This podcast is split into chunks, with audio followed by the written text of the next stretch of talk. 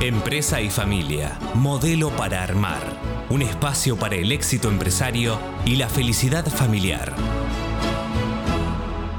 Hola, soy Leonardo Glickin y hoy voy a hablar de formarse en la empresa familiar. Y vamos a hacernos algunas preguntas. ¿La formación es un costo? Por el contrario, ¿la formación es una inversión? ¿La formación es una pérdida de tiempo porque todo lo que hay que saber se aprende en la empresa? Digamos que en estos tiempos tan cambiantes, el tema de la formación de los integrantes de las familias empresarias es importantísimo ya que es la oportunidad de mantener a las personas totalmente actualizadas. Y frente a esto, veamos que hay tres grandes actitudes de las empresas familiares en relación a la formación.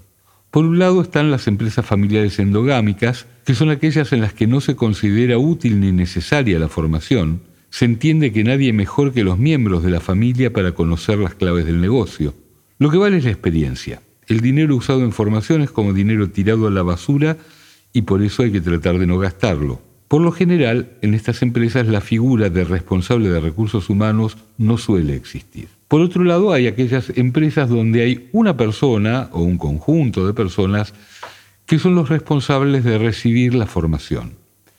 Se trata de familias empresarias que han designado a uno o un par de sus miembros como responsables de acudir a cursos. Cada vez que regresa a la empresa a contar lo aprendido, el resto de la familia lo ve como un rara avis y suelen decirle que eso que les cuenta está bien, pero no aplica en particular a su empresa. Al final se terminan creando reinos diferenciados, los que van a cursos y los que de verdad mandan en la empresa. Y por otro lado están las empresas familiares con plan de formación. Son organizaciones que cuentan con un responsable encargado de las personas y como parte de un plan sopesado, existe un plan de formación tanto para empleados como para miembros de la familia propietaria. Es común que toda la familia propietaria acuda a ciertos programas de formación para asegurarse de que todos comparten el mismo idioma y la misma visión.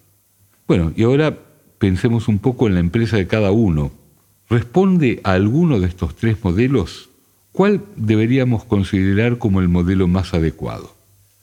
Desde nuestro punto de vista, digamos aquella vieja frase, en esta selva cocodrilo que se duerme es cartera, y no formarse es una forma de dormirse, de seguir haciendo las cosas como siempre se hicieron, de explicar el futuro por los éxitos del pasado.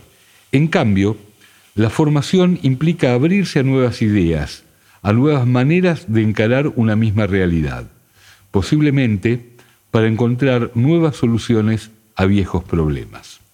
Los miembros de las familias empresarias con vocación de continuidad y liderazgo deben invertir en formación de calidad, aquella formación que les ayuda a desarrollar pensamiento estratégico, anticipar tendencias, conocer las técnicas de gestión de negocio y familia más adecuadas para superar momentos tan complejos como los que estamos viviendo, tomar mejores decisiones en tiempos de incertidumbre, potenciar capacidades para liderar equipos de alto rendimiento.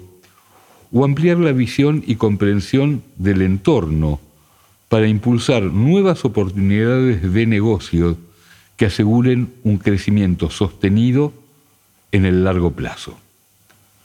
Soy Leonardo Glickin y los espero el próximo sábado por Radio Perfil en Empresa y Familia Modelo para Armar a las 9 de la mañana.